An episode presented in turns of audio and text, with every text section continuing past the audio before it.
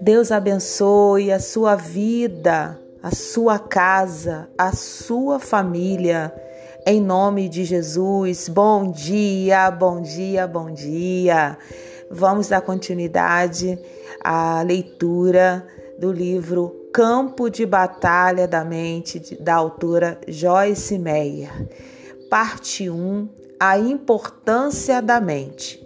Introdução porque as armas da nossa milícia não são carnais, armas de carne e sangue, e sim poderosas em Deus para destruir, derrotar fortalezas, anulando sofismas, visto que refutamos argumentos e teorias e questionamentos, e toda altivez e superioridade que se levante contra o verdadeiro conhecimento de Deus e levando cativo todo pensamento e propósito à obediência de Cristo, o Messias ungido. 2 Coríntios 10, de 4 a 5. Como podemos expressar suficientemente a importância dos nossos pensamentos para transmitir o verdadeiro significado de Provérbios 23, 7.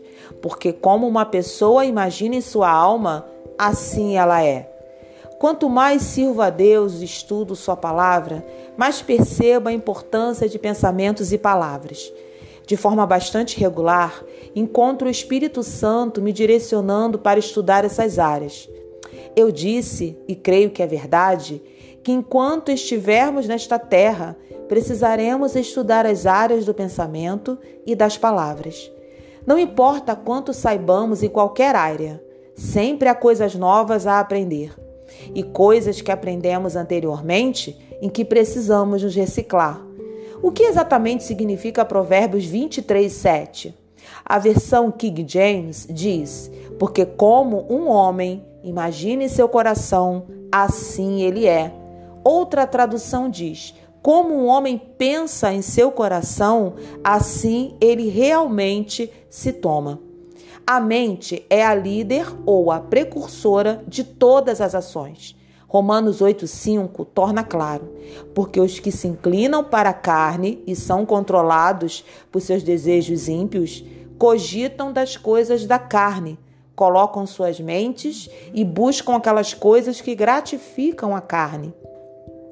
Mas os que se inclinam para o espírito e são controlados pelos desejos do espírito, cogitam das coisas do espírito, colocam suas mentes e buscam aquelas coisas que gratificam o Espírito Santo.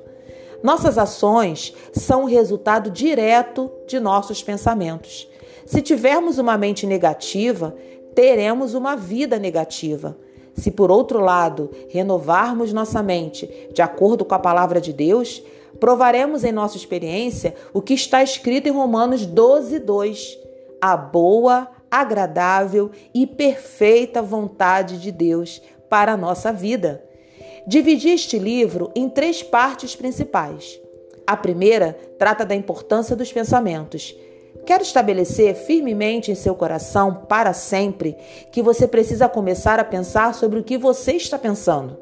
Os problemas das pessoas estão tão enraizados em padrões de pensamentos, pensamento, que na realidade produzem os problemas que elas experimentam na vida diária. Satanás oferece formas de pensar erradas a todo mundo, mas nós não somos obrigados a aceitar sua oferta. Aprenda que tipos de pensamentos, pensamento são aceitáveis ao Espírito Santo e que tipos não são aceitáveis. A segunda carta aos Coríntios 10, 4, 5 indica claramente que devemos conhecer suficientemente bem a palavra de Deus para sermos capazes de comparar o que está em nossa mente com o que está na mente de Deus.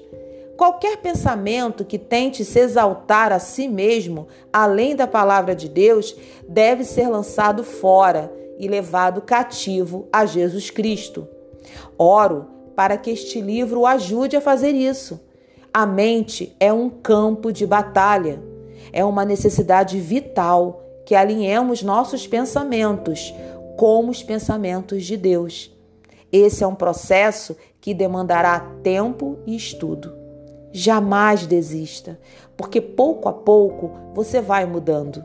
Quanto mais sua mente mudar para melhor, mais sua vida mudará para melhor. Quando começar a ver o bom plano de Deus para você em sua maneira de pensar, começará a andar nele.